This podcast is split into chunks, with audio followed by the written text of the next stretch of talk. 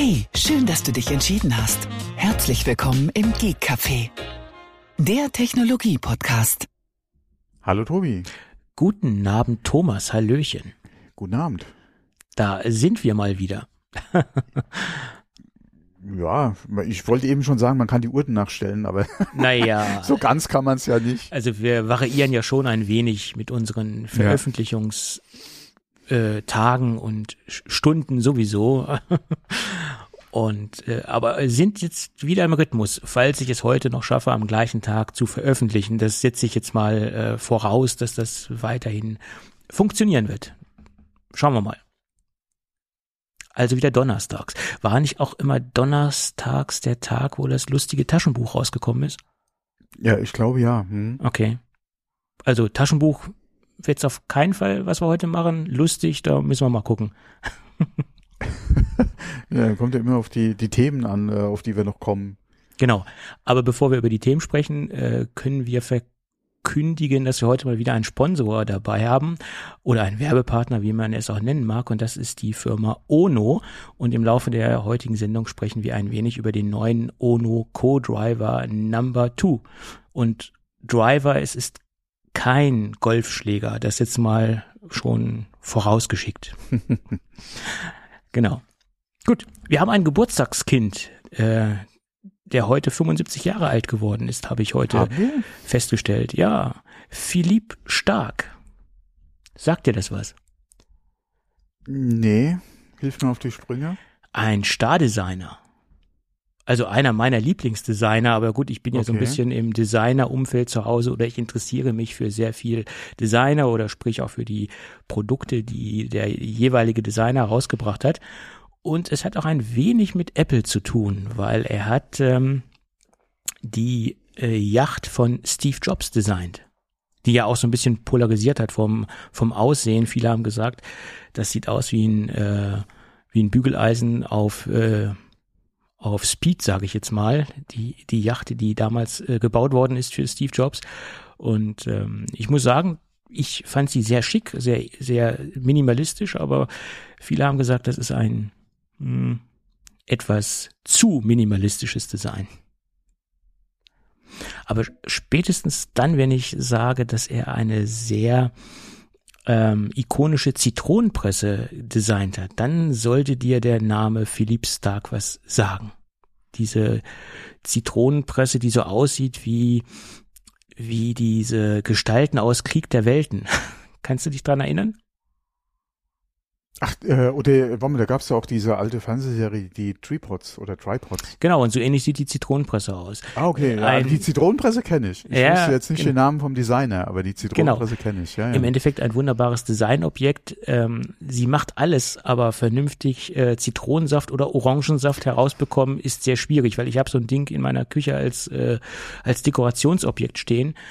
Aber funktionieren tut es nicht hundertprozentig. Also es sei denn, man hat viel viel Lust, dann dementsprechend seine Küche danach etwas ähm, zu reinigen. zu reinigen. Also äh, Mm, okay. er hat ja auch selbst von, von sich gesagt, und das, das war auch eine gute Selbsteinsicht, ähm, er ist der Prinz des Nutzlosen.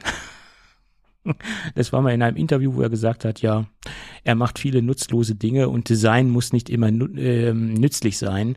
Ähm, das hat er ja sehr gut erkannt. Obwohl es auch sehr viele schöne, äh, nutzvolle und nützliche äh, Designobjekte von ihm gab. Also es war nicht alles ähm, nutzlos. Ich wollte gerade sagen, da ist er ja eigentlich mit Steve Jobs so ein bisschen konträr gegangen dann. Weil die Ja. Auffassung von Design bei Steve Jobs war ja dann doch ein bisschen eine andere. Ja. Naja, ich gehe ich gehe mal davon aus, dass die Yacht von Steve Jobs äh, auch funktionsfähig gewesen ist. Ja, kannst du dir schön angucken, aber segeln würde ich damit nicht. Ja, und es sind ein paar Löcher drin, aber ja. Muss das so sein? Ah, das muss so sein, genau. ja, ja. Naja, und es war auch so, dass, ähm, dass er nach äh, der Firma Frog Design, Frog Design hat ja sehr viel ähm, Designs für Apple gemacht. Das war ja vor der Johnny Ive Zeit. Da hat ja der Hartmut, Hartmut Esslinger äh, sehr viel für Apple entwickelt und sehr viel designt. Ähm, da gab es ja kurz die Gerüchte, dass äh, Philipp Stark äh, der Nachfolger von ähm, Hartmut Esslinger respektive von der Firma Frog Design werden soll. Das hat sich ja dann, äh, wie wir alle wissen, ähm, nicht bewahrheitet. Dann kam ja quasi die Johnny Ive-Ära. Mhm. Obwohl ich die, die Frog-Design-Geschichten, die ähm, für Apple gestaltet worden sind, auch recht annehmbar fand. Mhm. Für, für damalige Verhältnisse. Ne? Ja. Ja, Hartmut Esslinger, auch so ein Designer, der mir äh, von den von den Produkten her äh, sehr zusagt. Hat auch sehr viel für Logi Logitech gemacht, aber hat sich ja jetzt immer weiter zurückgezogen. Leider. Naja, so ist das. Gut, dann lass uns doch mal in die Hauptthemen der heutigen Sendung einsteigen, mehr oder weniger. Wir haben mal ein bisschen was zusammengekratzt. Es gibt ähm, es gibt gute Nachrichten oder auch, naja, wie man es nimmt. Die, das kann man von beiden Seiten betrachten, ob die Nachrichten so gut sind. Zumindest gibt es ähm, gute Nachrichten für Apple, da sie jetzt wieder ihre Apple Watch äh, verkaufen, allerdings eingeschränkt. Ähm, die Funktion Blutsauerstoffmessung, äh, äh, die wurde jetzt gestrichen, zumindest in den aktuellen Modellen, die angeboten werden. Die Kunden, die bereits eine Apple Watch Series 9 respektive Ultra 2 am Start haben, die können diese Funktion weiterhin benutzen. Alle Modelle, die jetzt ab heute weiterhin verkauft werden dürfen, müssen diese Funktion äh, oder haben diese Funktion deaktiviert und somit ähm, gibt es ein Feature weniger in den aktuellen Uhren. Äh, man muss davon ausgehen, dass das auch so bleiben wird, weil die Prognosen für eine ähm, Freigabe dieser Funktion, die sehen ja relativ schlecht aus. Gutes gute Nachricht ist es, eine gute Nachricht ist immerhin, dass man softwaretechnisch ja wieder aktivieren kann. Also sie lassen mhm. jetzt nicht die Hardware weg, sondern sie deaktivieren diese Funktion nur per Software. Ja, okay, in dem Cycle jetzt eine Änderung durchführen, auch wenn du sagst, wir lassen ja im Prinzip nur einen Sensor weg, macht, glaube ich, zu dem aktuellen Zeitpunkt nicht so viel Sinn. Ja, es ist ja die Frage, inwieweit ähm, ist Apple wirklich davon überzeugt, dass sie einen Rechtsstreit gewinnen können, beziehungsweise wann würde sich, wenn es absehbar ist, dass sie verlieren, sich vielleicht doch noch auf ein Lizenzmodell ein, beziehungsweise auf welche Lizenzbedingungen würden sie sich äh, noch einigen können, mhm. ähm, beziehungsweise fände Apple dann akzeptabel. Ähm, und spätestens wenn da, wie gesagt, entweder der Prozess zugunsten von Apple ausgehen sollte, ja, so sieht's ja momentan nicht aus, ja, ja. mit den Informationen, die so äh, oder bekannt sind. Ähm, oder aber, wie gesagt, es zu da eine lizenzrechtliche Einigung kommen sollte, kann man da über ein Software-Update die Funktion einfach wieder freischalten. Ähm, ich denke mal, das ist momentan der richtige Weg, den sie gehen. Es ist halt die Frage, welche Auswirkungen hat es auf das Design der, des nächsten Updates? Ja. Also was wird sich jetzt dieses Jahr noch tun? Ähm, ich hoffe, dass der Prozess oder generell, ja, äh, das dann bis zur neuen Watch abgeschlossen ist und äh, wir da halt auch weiterhin die Funktion in der Uhr dann sehen werden. Ähm, wobei das ist noch so offen, ja, beziehungsweise sieht eher nicht danach aus, ja, dass Apple da zumindest mal was den Prozess betrifft, äh, als Sieger vorgehen wird. Ähm, da muss man dann halt jetzt äh, mal gucken oder das Beste hoffen. Vielleicht äh, lässt sich ja dann Apple doch noch auf äh, Lizenzverhandlungen ein und wird das dann dementsprechend bringen. Ähm, und äh, wie gesagt, da ist das mit dem mit dem Software-Update eigentlich dann die beste Lösung. Auf jeden Fall. Und dadurch, dass wie gesagt den alten Kunden oder die, den Bestandskunden ja jetzt nichts weggenommen wird, dürfte es auch kein Problem geben, dass irgendwelche Sammelklagen eingereicht werden, weil wie gesagt, jemand, der die Uhr besitzt, der kann es weiter benutzen und die neuen Kunden werden logischerweise darauf hingewiesen, dass diese Funktion nicht mehr existiert und somit sollte diesbezüglich eigentlich alles geklärt sein. Also verkaufstechnisch zumindest. Mhm. Ja. Aber ich, ich man, man hat ja auch gelesen, dass Apple weiterhin dagegen vorgeht und dass diese Streitigkeiten halt weiterlaufen. Ist halt nur die Frage, wer letztendlich Recht bekommt oder wie sie sich dort einigen werden. Es gab auch die Gerüchte, dass Apple für die bestehenden ähm, existierenden äh, Smartwatches oder Apple Watches, die derzeit am Markt sind, äh, Strafzahlungen an Massimo zahlen, äh, zahlen soll oder zahlen wird. Ähm, da habe ich aber noch nichts Konkretes ge gelesen. Ähm, aber ich kann, kann davon, man kann davon ausgehen, dass das vielleicht erfolgen wird, dass ähm, da irgendwelche Zahlungen oder nachträgliche Lizenzgebühren, ähm, falls Massimo jetzt in irgendeiner Weise Recht bekommt, danach sieht's ja eigentlich im Moment aus, dass mhm. Apple für die existierenden Einheiten ähm, irgendwelche Gebühren äh, bezahlen muss. Ja, vielleicht reicht dafür ja die Summe aus, die Apple jetzt noch von Epic kriegen muss. Das habe ich heute nur Überschriften technisch verfolgt. Ah, okay. Ich hatte ja, leider nicht die Zeit ja. dazu. Äh, sind wir mit der Uhr jetzt soweit erstmal durch? Da sind wir erstmal durch, ja, ja, klar. Genau, dann können wir vielleicht kurz wirklich über äh, Epic nochmal reden, mhm. weil äh, es wurden ja jetzt äh, zwei Eingaben, alle jeweils eine von Apple und äh, von Epic, die ja nochmal gemacht wurden aufgrund äh, des Prozesses, der da läuft zwischen beiden, ähm, abgelehnt vom Gericht, also beide. Mhm. Ähm, Apple muss ja jetzt, äh, zumindest in den Staaten, ähm, zulassen, dass halt äh, Apps auf Möglichkeiten der Zahlung außerhalb des Stores hinweisen, dem, wie gesagt, eine Verlinkung zulassen, Wording zulassen, Button etc. Das muss Apple mhm. jetzt umsetzen. Ähm, Epic hat es auch als Gewinn jetzt für die Entwickler und natürlich für sich, ja, äh, verbucht und hatte, Tim Sweeney hatte da, glaube ich, auch äh, getweetet dann direkt. Ähm, großer Tag für Entwickler, bla bla bla. Ähm, Apple hatte dann kurz darauf äh, in einem Pressestatement dann halt nur bekannt gegeben, was sie machen, wie das aussieht, auch mit einem Entitlement, wie das, welche, woran, äh, an was sich halt Entwickler in Zukunft dann halten müssen, wie es aussehen muss, wie es gewordet ist, ähm, und dass, wenn sie außerhalb des Stores linken, dann 27% Kommission fällig werden. Mhm und ähm, hatte da auch nochmal hingewiesen, wie das da abgerechnet wird innerhalb von sieben Tagen, muss dann bla bla bla, ja. Und äh, daraufhin kam dann von Tim Sweeney auch nochmal ein Tweet, oh, das böse Apple, ja, äh, wie kann man jetzt auf einmal äh, dann verlangen, dass Entwickler, die außerhalb des App Stores dann, wie gesagt, Umsätze generieren, da nochmal Kommission zahlen müssen? Dabei ist das ja nichts Neues. Mhm. Wir haben ja in der Vergangenheit auch schon drüber gesprochen. Da ging es ja dann um andere Entwicklungen ja. Äh, beziehungsweise Vorgaben auch in anderen Ländern, auch zu bestimmten Apps-Gruppen etc., wo dann auch gesagt wurde, ja, für Umsätze, die halt außerhalb des Stores gemacht werden, äh, halt keine 30 Prozent, sondern drei Prozent Zahlungs könnte äh, äh, äh, Payment Processing, also Zahlungsabwicklung könnte abziehen, aber wir hätten gerne 27 Prozent von den Umsätzen, die er da halt außerhalb des Stores generiert. Mhm. Das ist nichts Neues, steht ja auch in den ähm, äh, Bedingungen von Apple entsprechend drin. Ähm, das haben sie halt jetzt nochmal erwähnt, ja, damit es halt auch bekannt ist und die Entwickler da halt nicht überrascht werden von dem, was sie dann machen sollen. Und äh, wie gesagt, Epic dann gleich wieder, ja, ja, äh, gleich mal äh, auf die Buschtrommel gehauen und sie werden weiter kämpfen und für die Entwickler und bla bla bla. ähm, wie gesagt, es ist nicht nichts wirklich Neues. Ähm, ich finde es gut, dass Apple direkt, äh, wie gesagt, das entsprechend umsetzen will. Die waren vorbereitet. Die Presseerklärung kam so schnell raus bei Apple, dass das auf jeden Fall schon fertig äh, war, ja, und dann man einfach nur darauf gewartet hat, es zu veröffentlichen. Ähm, klar ist es doof, ja, äh, dass Apple da wie gesagt, immer erst reagiert, wenn der Druck entsprechend da ist.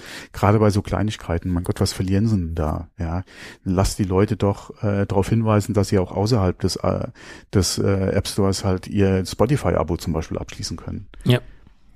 Ist doch okay. Ja. Ähm, von daher, mein Gott, ja, ähm, okay, sie sind halt auf dem Standpunkt, ja, wir ziehen das halt durch und dann, ja, sollen sie es machen, geben halt nicht klein bei, ist in Ordnung, ja. Wenn Apple das so machen will, sollen sie es machen.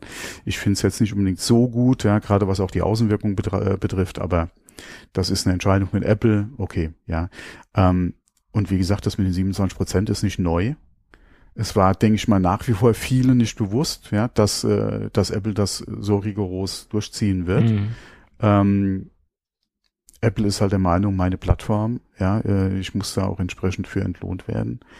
Ähm, andererseits bieten sie ja auch über die Plattform alleine schon mit dem Hosting und dem Bereitstellen ähm, der Apps, ja, und de den zusätzlichen Diensten, die sie auch anbieten, ja, die man ja quasi über die äh, 30 Prozent oder 15 Prozent ja dann äh, finanziert, äh, ja auch einen äh, gewissen Mehrwert. Ähm, mhm. Dann die Apps, die halt quasi nichts kosten, ja, beziehungsweise Free-to-Play etc., die müssen ja auch irgendwo äh, finanziert werden. Ähm, wie gesagt, über die 30 Prozent kann man streiten. Gar keine Rede. Deswegen gibt's ja auch dann das Programm, ja, mit den 15, ja, und so weiter. Ähm, aber äh, dass Apple da ganz auf was verzichten wird. Ja, no way, ja, also. Ja. Ja, ja, spannend. Ich bin mal gespannt, wie es weitergeht, vor allem wie viele Jahre das noch endlos vor sich alle noch weiter, alle Epic das noch weiter durchziehen will. Ja, das ja. ist Epic, das ist so ein kleiner Wadenbeißer. Also die, die werden nicht aufhören. Das, das glaube ich nicht. Zumindest nicht unter der Führung von, von Sweeney. Ähm, äh, ich glaube generell nicht. Ähm, ja. Das, das, ich denke, mittlerweile hat sich das so dermaßen verselbstständigt, dass sie das auf jeden Fall weiter durchführen wollen und da auch ja quasi den Kampf äh, für alle oder ja, sich auf die Fahne geschrieben haben, wobei es Epic ja in der Hauptsache drum geht, ja, dass sie selbst mhm. halt da mit einem eigenen App Store außerhalb äh, von IO, also von vom App Store halt dann hoffentlich irgendwann mal äh, ihre Millionen alleine schon mit Fortnite umsetzen können. ähm, und da hatte ich da die Anspielung auf die Summe, weil laut dem immer noch gültigen Urteil schuldet ähm, oder muss äh, Epic ja an Apple für die Umsätze, die halt für Fortnite gelaufen sind, außerhalb des App Stores, ja noch 70, so circa 70 Millionen Dollar zahlen, mhm. plus Zinsen, ja, für die ganze Zeit, ja, wo diese Zahlung halt noch nicht geleistet wurde. Ähm, vielleicht, äh, wie gesagt, wäre das dann das Geld, was für die Uhr an, an äh, äh sag mal, Mass Massimo, mhm. äh, Massimo, Massimo? Massimo, sag ich. Sag Massimo, ich ja, Massimo. Ja, laufen sollte, ja, vielleicht reicht's ja dafür. ja, ja wahrscheinlich eher nicht, aber Immerhin. Ja. Äh, es kommt darauf an, wie hoch die Lizenzgebühren äh, pro verkaufter Uhr sein werden oder Strafgebühren, wie man es auch ausdrücken mhm. mag. Äh, das, das kann man natürlich so nicht sagen. Wenn es ein paar Cent sind pro Uhr, kann es vielleicht ausreichen. Aber wenn es dann schon in den Dollarbereich reingeht, dann wird es wahrscheinlich knapp werden. Mhm. Obwohl es bezieht sich ja nur auf die Series 9 und die Ultra Watch 2. Genau. Ja, das, das müsste man sich mal ganz genau durchrechnen.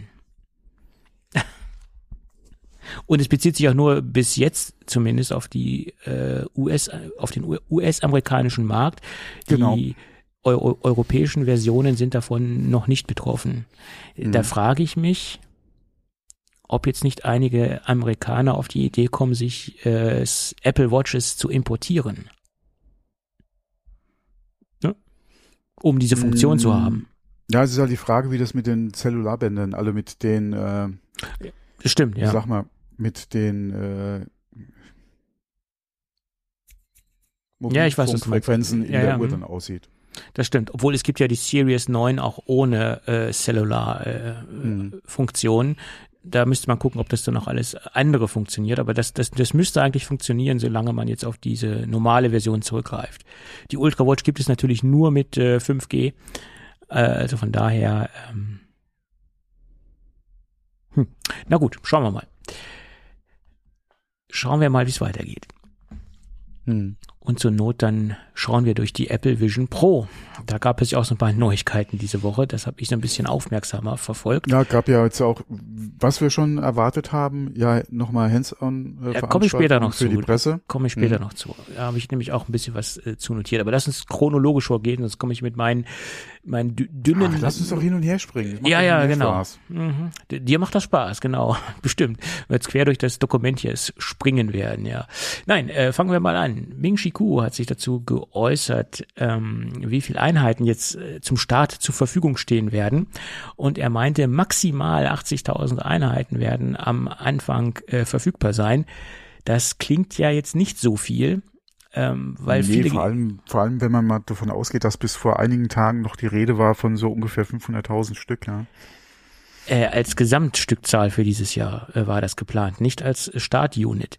Ne? Also er redet jetzt nur für den Start. Mein, äh, für ja, habe ich, das, hab ich das so schlecht falsch gelesen? Ja, er redet, äh, diese 500.000 Stück waren für das gesamte Jahr 2024 prognostiziert, zumindestens. Ja, das, das, oh, das wäre ja wirklich sehr, sehr wenig, weil du ja, hast nee, ja den, nee, den Start, äh, ja nicht unbedingt weltweit, aber du hast ja noch ein paar andere Länder, die dieses Jahr die Brille ja auch noch bekommen sollen. Das wäre sehr, sehr wenig. Ja, das war seine Prognose. Das hat er in seiner letzten, in seiner letzten Notiz so von sich gegeben, ja.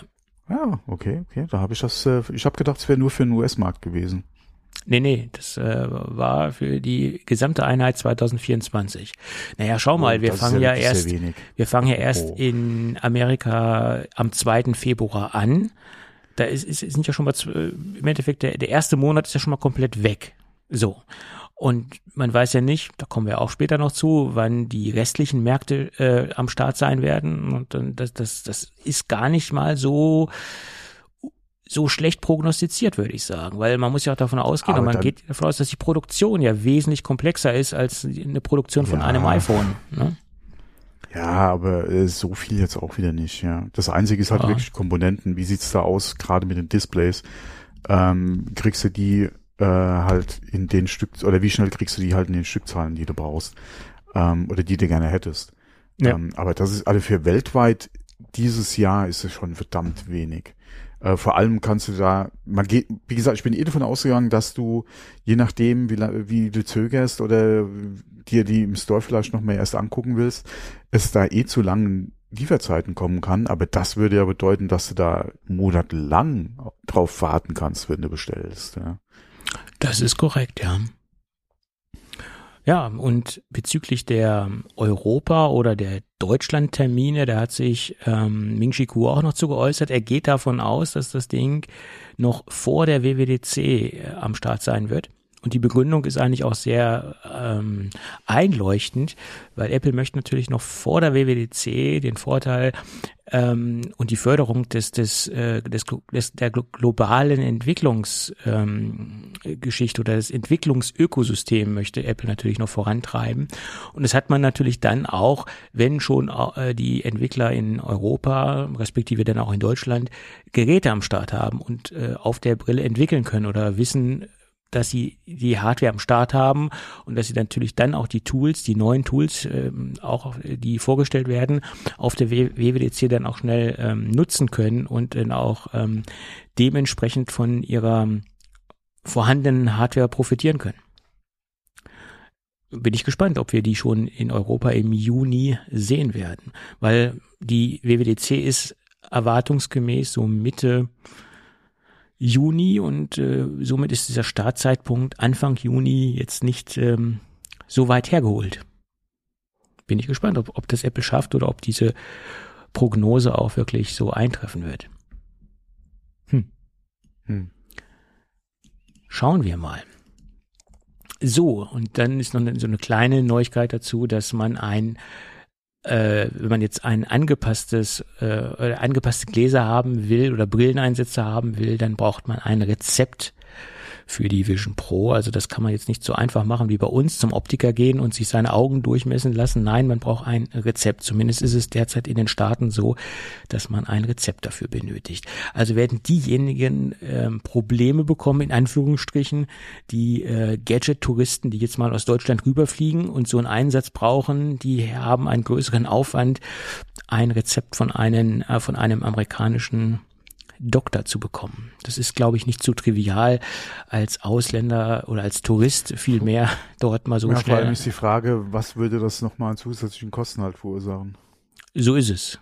Und ich weiß jetzt nicht so bis ins Detail, wie das äh, US-amerikanische Gesundheitssystem funktioniert. Ich weiß jetzt nicht, ob da mal, ob man auch individuelle Kosten oder Preise aufrufen kann.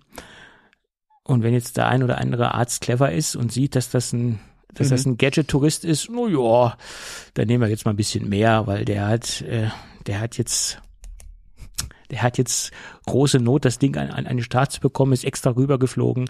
Den nehmen wir jetzt mal statt 100 Dollar 500 Dollar ab. Das wird er schon bezahlen.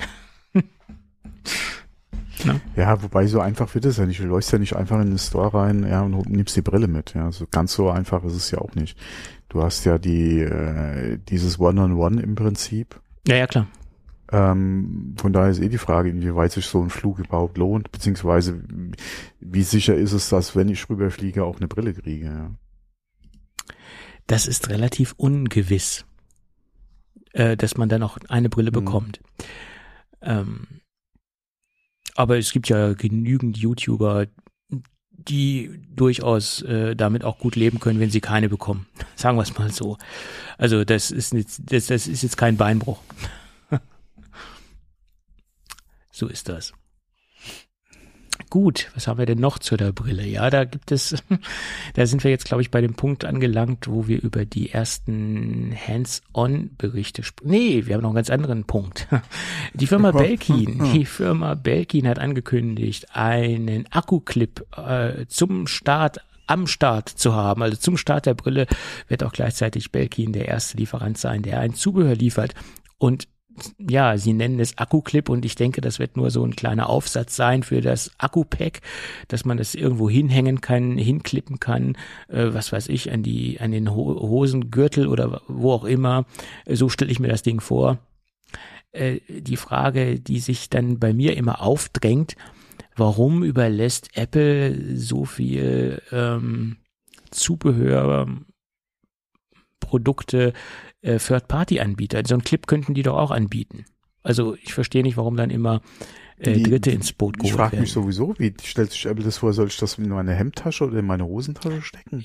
Normalerweise hört sowas serienmäßig dazu. Ich ja. meine, Apple hat ja so viel Zubehör mit in die Verpackung reingesteckt. Ähm, da hätte so ein Clip dem Ganzen auch noch äh, gut zu Gesicht gestanden, sagen wir es mal so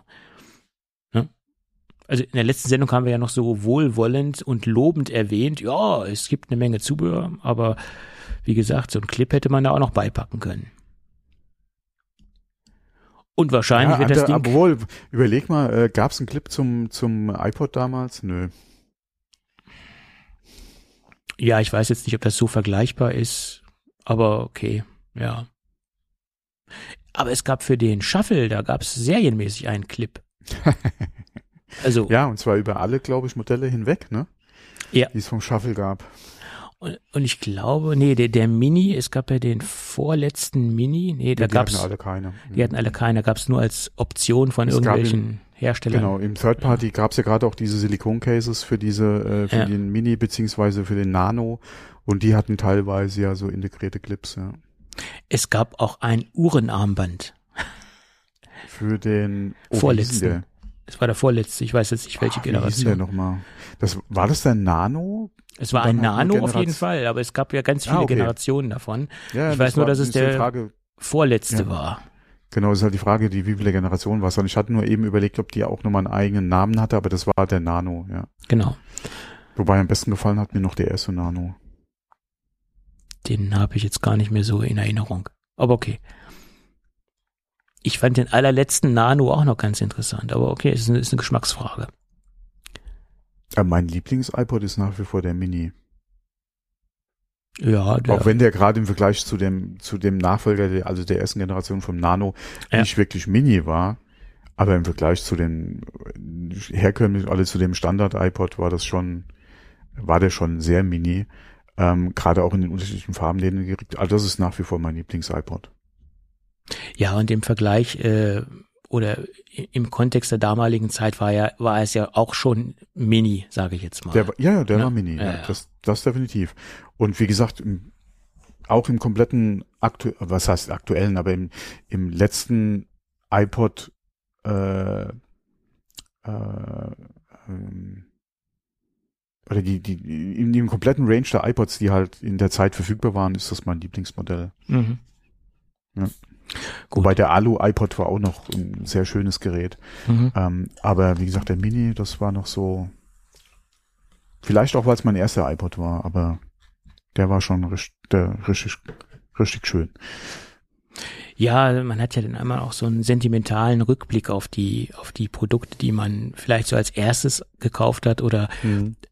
als erstes in, aus der Kategorie besessen hat. Ja, wenn ich an mein erstes iPhone denke, denke ich auch noch sehr positiv äh, zurück. Ja. Nee, nee, eigentlich gar nicht. Okay. nee. Nee, also mein, mein, ich fand das 6S Plus damals richtig geil. Aber von allen iPhones, die ich hatte, finde ich nach wie vor ist das 10er eigentlich das, äh, das, was mir am besten gefallen hat. Ähm, so vom ersten Anfassen bis zur täglichen Nutzung. Das war halt auch das erste äh, ähm, mit dem Design halt. Ja. Also das, das Vierer hat mir sehr gut gefallen, das, das Fünfer auch. Ähm, und so vom, vom Feeling her und so von, von der Haptik her hat mir das 3G am besten gefallen. Das lag einfach sehr gut in der Hand. Also das ist Monster, also heute rückblickend. Ja, aber es wäre also, sehr ergonomisch. Wie gesagt, iPhone und wegweisend okay, aber ja, die Form war schon nice, ja, aber wie gesagt. Äh, hm, also zur damaligen Zeit war das sicherlich. Ja, damals. Wir hatten ja nichts anderes. Kein Größenmonster, sage ich jetzt mal. Aber äh, gut, heute sieht das ganz anders aus. Aber damals war das äh, der Hit in Dosen. Ne? Also das, das war der Hammer. Also sowieso, ja. ja. Da siehst du mal, jetzt sind wir schon über iPods wieder zu iPhones und ah, ja, ja. Ja, ja. Ich meine, wenn wir uns in, in ein paar Jahren das iPhone 10 anschauen, dann, dann werden wir da auch etwas anders drauf zurückblicken. Ne, ganz klar. Hat mir auch sehr gut gefallen. Ich habe ich ja bis vor ein paar, paar Monaten noch benutzt. Ne? ja. ja, bin ja erst sehr spät von dem Ding losgekommen. Ich meine, es war auch das erste Gerät ohne, ohne Button. Ne? Das hm. kommt auch noch dazu. Ja, es war das erste in dem Design, ja. Ja, so ist es. Gut, aber lass uns. Wäre es mir nicht kaputt gegangen, würde ich es wahrscheinlich heute noch nutzen, ja. Das kann durchaus möglich sein. Mhm. Ja. Aber lass uns doch nochmal über die ersten Hands-on-Berichte sprechen, die die Kollegen ähm, von sich gegeben haben. Ähm, das ist ein sehr weit auseinandergehendes ähm, ja, oder eine weit auseinandergehende Meinung, würde ich sagen. Also da, da gab es doch sehr viel Positives, gab aber sehr viel Negatives und sehr viel, was im Mittelfeld unterwegs war. Also ein, ein sehr durchwachsener Medienbericht, Medienspiegel. Und ich habe mich nur mit dem Positiven besch beschäftigt. Naja, so, aber so ganz viel Positives gab es ja dann auch wieder nicht. Na gut. also ich, ich musste mich schon mit allem beschäftigen, damit ich da so auch ein, ein Meinungsbild habe.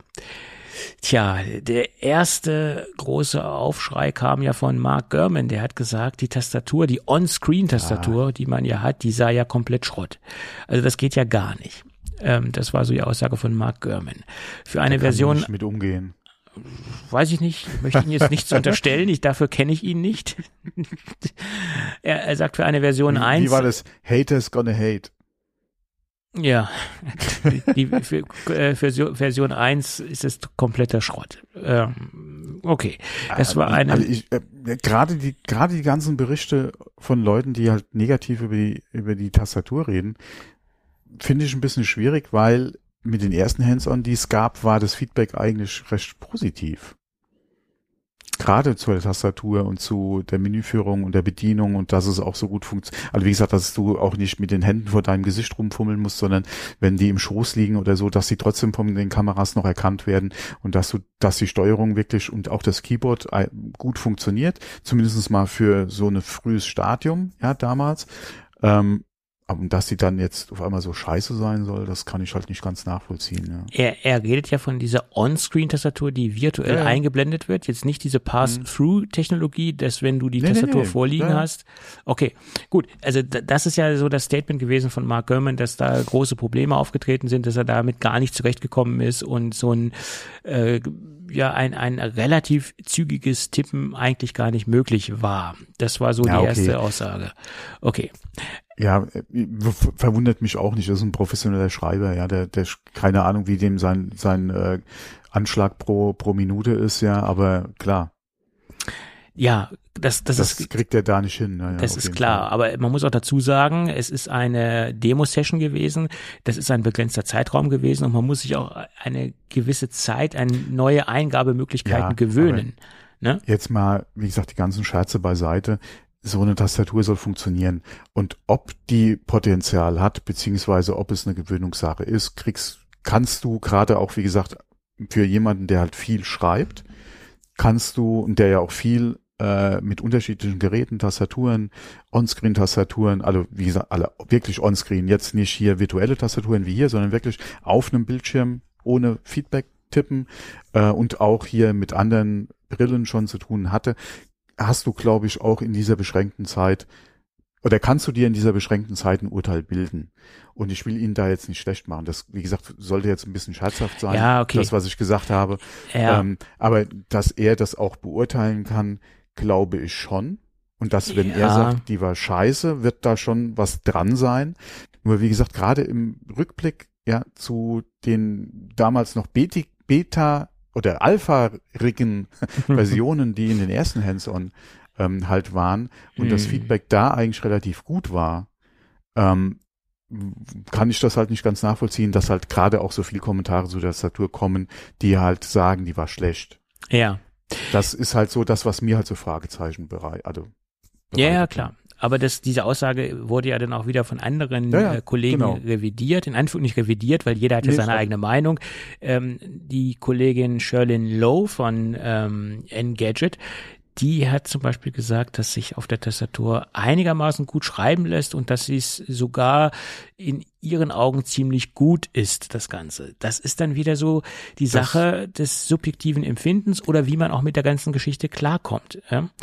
Äh, jetzt, jetzt kann man sich natürlich aussuchen, also da, so habe ich es zum ja. Beispiel gemacht, welche dieser ganzen Aussagen oder welche dieser ganzen Journalisten äh, ist immer so mit oder mit den Aussagen kommt man am besten klar, sage ich jetzt mal, oder mit, mit welchen Aussagen hat man sich auch in der Vergangenheit gut committen können. Ähm, und so, oder ja, so habe ich es zum Beispiel gemacht. Also Mark Gurman mhm. finde ich jetzt ein bisschen übertrieben. Äh, ja, wie gesagt, das will ich, will ich ihm noch nicht mal unterstellen, weil er hat Erfahrung in dem Bereich. Ja, ja. Deswegen glaube ich schon, dass er äh, oder nehme ich seine Aussage da definitiv ernst. Und das ja. Wie gesagt, das, das ist ja auch gerade das, was, was mich so ein bisschen beschäftigt. Und in anderen Berichten, ich habe es ja vorhin gesagt, ich habe nur die positiven gelesen, aber das, ja, wie gesagt, ein paar andere ja auch. Und da wird diese virtuelle Tastatur immer wieder mal angesprochen. Viele kommen halt da nicht mit zurecht. Ja. Äh, andere sagen dann wieder, man muss sich dran gewöhnen. Aber wie gesagt, wenn jemand wie Mark Gurman und wie, es gab da noch ein, zwei andere, die das negativ erwähnt haben, das dann halt in den Sagen, in ihren Hands-on, die sie hatten, ähm, okay, klar, da muss man halt gucken. Da ist irgendwo, ist da schon was dran. Ja, auf Definitiv. jeden Fall. Ansonsten mhm. hätten die gesagt, oh, das ist eine Gewöhnungssache. Oder aber, ja, äh, äh, es ist nicht so toll, ja, wie, wie andere, oder wie gesagt, da wäre die Aussage wahrscheinlich eine andere gewesen. Deswegen, ähm, mal gucken, ja, wenn sie wirklich draußen ist, wie es dann ähm, im richtigen Alltag und vor allem mhm. halt auch mit, mit, ich sag mal in Anführungszeichen, normalen Nutzern, mhm. wie es da halt ist. Das ist ja entscheidend, ja. klar. Genau, ja. Und dann natürlich, was kommt von Apple noch mit Updates? Was wird da noch verbessert? Ja, gut, da wird ja einiges passieren. Spätestens im mhm. WWDC wird es da äh, Updates geben. Da wird es wahrscheinlich auch Vision OS 2.0 geben. Gehe ich mal von aus, dass das auf der WWDC vorgestellt wird. Vielleicht ja. ist sie dann mal erst aus der Beta raus. Ja, aber da, da wird irgendwas passieren. Da, da wird es äh, einiges an neuen Möglichkeiten geben. Neue Entwicklertools werden da sicherlich vorgestellt, etc. Ja, ähm, ja da, da, da, das, das wird sich. Da wird man auch nochmal einiges an Demos sehen und gerade auch Apps. Ja, ja, klar. Und ich bin mal gespannt, gerade bei den Apple, äh, ja, wie nennt sich es nochmal? Äh, Apple, nee, nicht Apple Choice, Apple Award? Nee, wie heißt es da nochmal? Die Design. Ja, ich weiß, was du meinst. Designer. Ja, ja, ja. ja. Mhm. Ich, mir fällt jetzt gerade nicht ein, wie er richtig heißt, ja.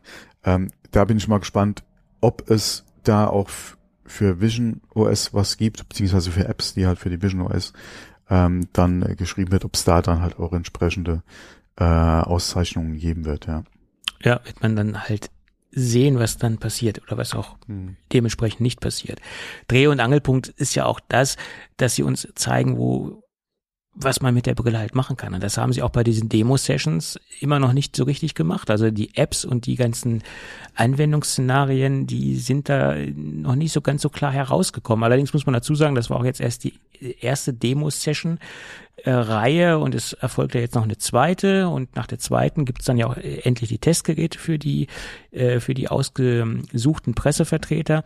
Also von daher muss man halt sehen, was bei der zweiten Session passieren wird oder bei der zweiten Session-Reihe, äh, was da der Schwerpunkt sein wird schauen wir mal, was da passiert. Allerdings gab es auch noch mal zu der Ergonomie oder zum Tragekomfort einige äh, Berichte. Äh, die Victoria Song von The Verge hat darüber gesprochen, dass man am Ende dieser Demo-Session schon gemerkt hat, dass sich das Gewicht mehr oder weniger auch ähm, negativ bemerkbar gemacht hat.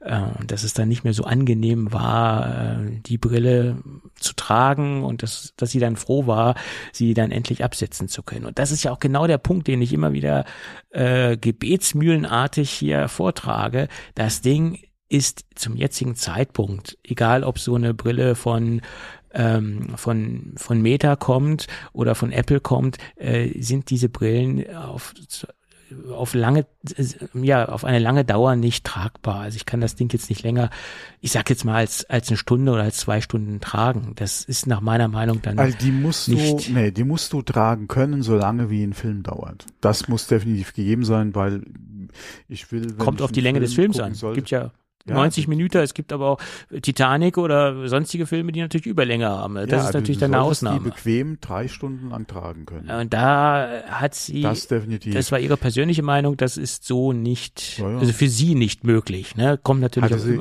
hatte sie da noch einen Vergleich gezogen zu anderen Brillen? Das habe ich jetzt nicht rauslesen können. Nein, nein. Ah, okay. Ähm, Weil die Frage ist ja auch wieder, wenn du generell so ein, egal welcher Hersteller nur eine Stunde auf der Nase haben kannst, warum sollte es jetzt mit der Vision OS, äh, mit der Vision Pro äh, anders sein? Aber das ähm, ist ja auch so ein Ding, das empfindet ja jeder anders. Ja, also das kommt noch dazu und vor ja. allem halt auch, ähm, du hast ja hier viel wechselnde, äh, wahrscheinlich auch Demos gehabt, je nachdem, was du halt auch am Stück machst, ja und wie du halt da äh, ähm, dann ach, nicht integriert, wie sagt man? Nicht, nicht wie du mich integriert bist mit der Anwendung. Wie sagt man dann da nochmal? Inversiv. Immersive im Englischen. Immersiv genau. mit der, äh, immersive bist ja, mit dem ganzen. Mir fällt jetzt das deutsche Wort nicht dazu ein. Ähm, da geht ja Zeit auch schneller rum. Ja, von ja und es kommt auch darauf an, wenn man, wenn man bequem auf dem Sofa sitzt oder wenn man stehen muss. Ich meine, diese Demo-Geschichten, die sind jetzt wahrscheinlich auch nicht so bequem. Ich weiß jetzt nicht, wie so eine Demo-Session aussieht vom Surrounding, sage ich jetzt mal. Aber wenn ich zu Hause ja. einen Film gucke, kann ich mich ja auch mal anlehnen an, an das Sofa und vielleicht auch mal die, den Kopf anlehnen äh, etc. Also wenn ich jetzt bequem in einem Sofa oder auf einem Sessel sitze, ist ja eine ganz andere Geschichte, als wenn ich da in einer angespannten Demo-Session bin oder in einer ungewohnten mhm. Umgebung bin. Das kommt ja auch noch dazu. Ja, vor allem wenn du durch da keine Ahnung, wie viel Demos halt geprügelt wirst, ja, in dem Zeitraum.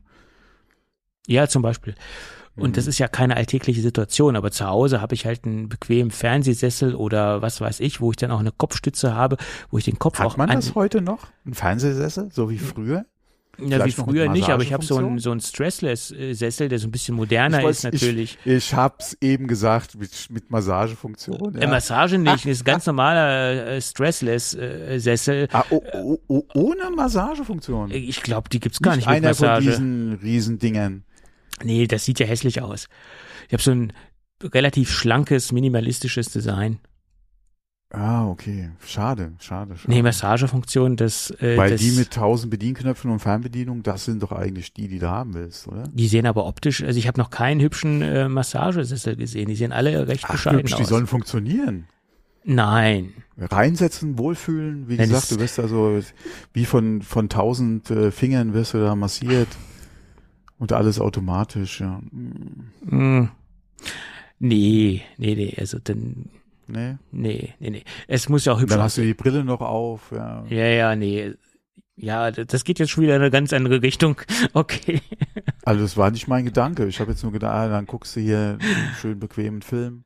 Ja, ja, ne, kommt drauf an, was für ein Film, ja. Gut. Ja, vielleicht Beekeeper.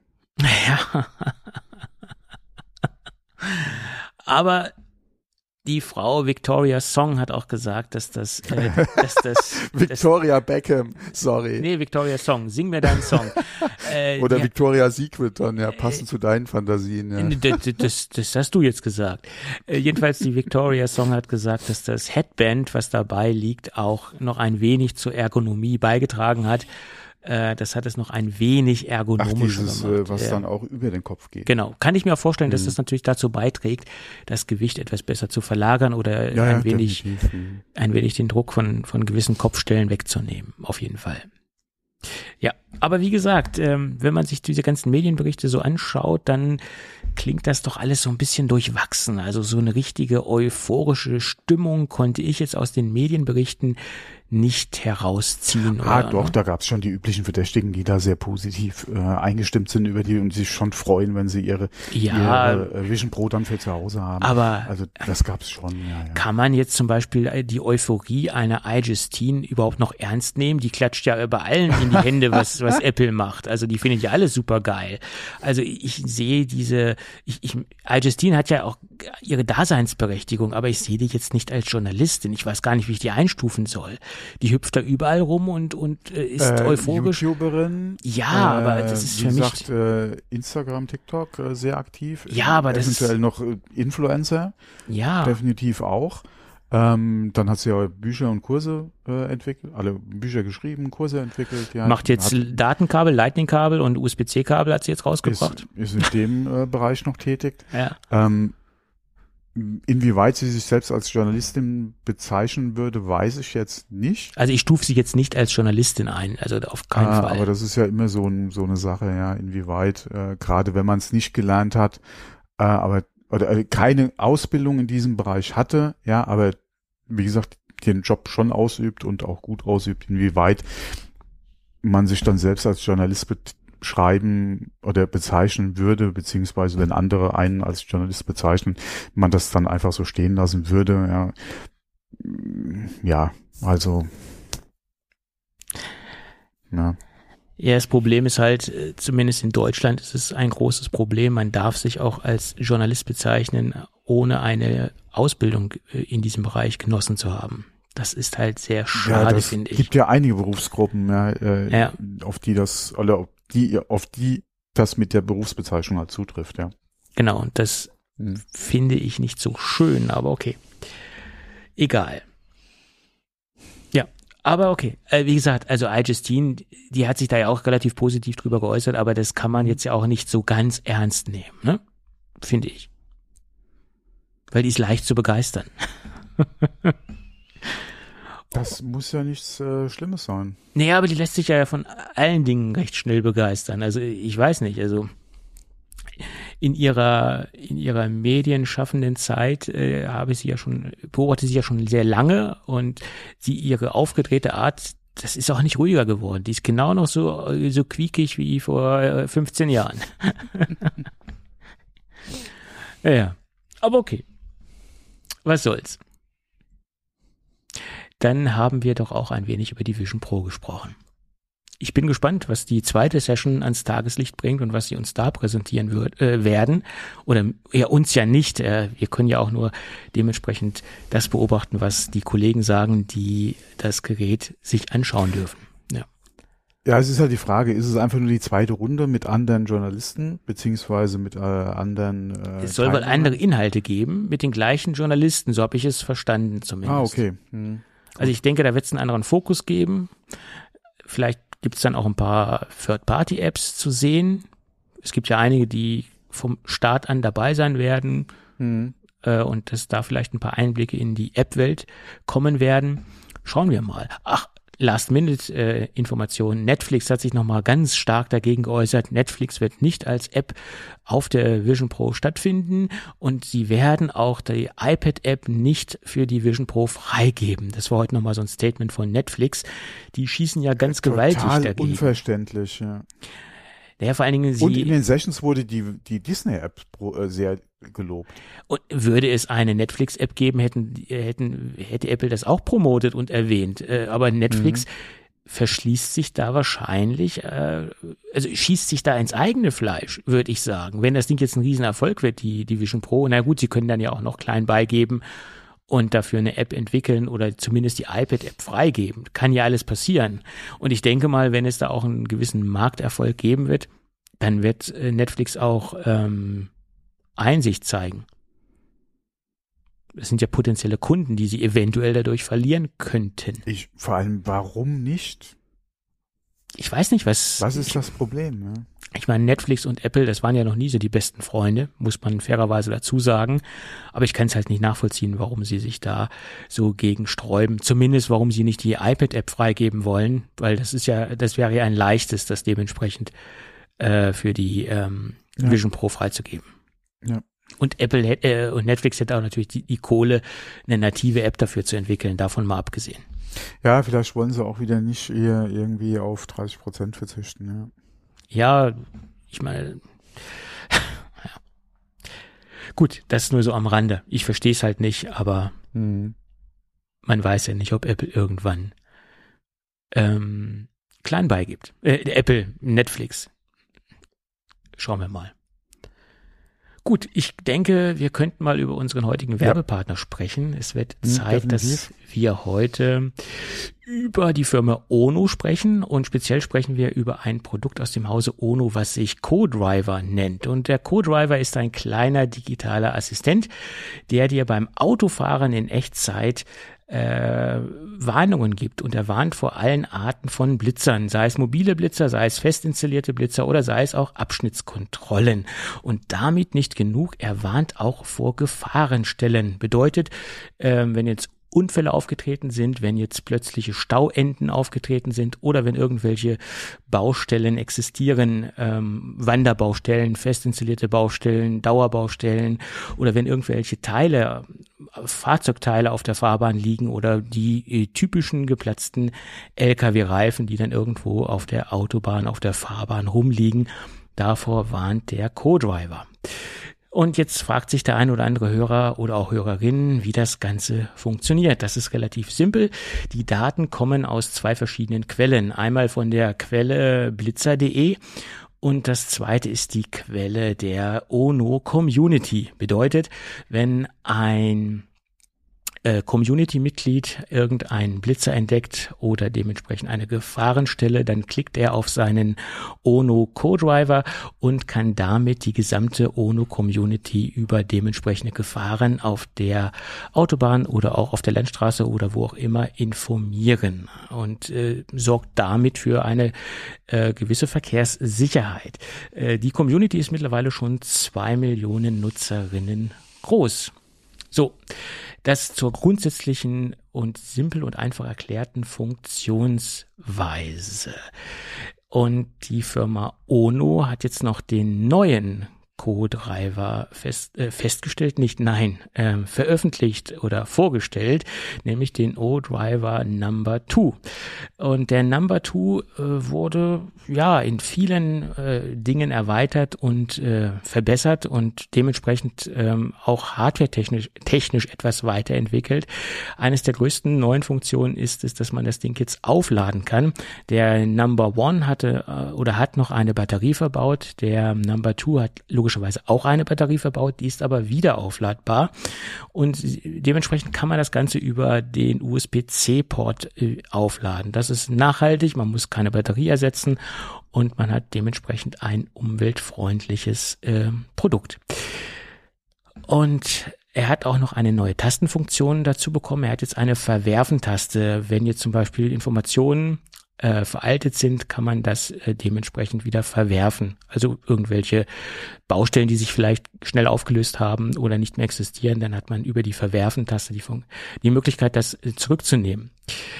Ähm, jetzt gibt es auch ganz neu im CodeDriver Number 2 äh, die Möglichkeit, zu navigieren, also eine Navigationsfunktion und äh, eine direkte CarPlay-Anbindung. CarPlay und Android Auto-Anbindung. Das bedeutet, ähm, er konnektiert sich jetzt über die dementsprechenden zwei Systeme, entweder über CarPlay oder Android Auto und bildet die Gefahrenstellen visuell direkt im System ab. Äh, und das ist nochmal eine konsequente Weiterentwicklung zur ersten Version. Ja, diese gesamten neuen äh, Funktionen wurden direkt mit der Community zusammen entwickelt. Also man hat halt äh, sehr viel Feedback aus der Community gezogen und hat das Ganze in das neue Produkt hineinfließen lassen. So, das sind so die, die grundsätzlichen Neuigkeiten oder besser gesagt, es wurde jetzt der Funktionsumfang äh, oder die Funktionsweise erklärt und auch die Dinge, die der neue Number Two an Bord hat. Ja, dann gibt es noch den Hinweis, dass wir gerade oder das ONO eine Aktion hat. Erstmal gibt es einen Einführungspreis äh, und es gibt auch die Möglichkeit, wenn man jetzt schnell genug ist, äh, die Apple CarPlay Anbindung oder dementsprechend die Android Auto Anbindung äh, plus dieser Navigationsfunktion gratis für zwölf Monate dazu zu bekommen. Bedeutet, wenn man jetzt schnell genug ist und sich auf ono.de, ich buchstabiere nochmal ono, das sind dreimal das O und dann no, also o-o-o-n-o.de, kann man sich dementsprechend auf ono.de äh, den Ono zu einem nach meiner Meinung schon sehr günstigen Einstiegspreis plus die CarPlay-Einbindung für zwölf Monate gratis dazu sichern. Wir verlinken es auch nochmal in den Shownotes. Gut.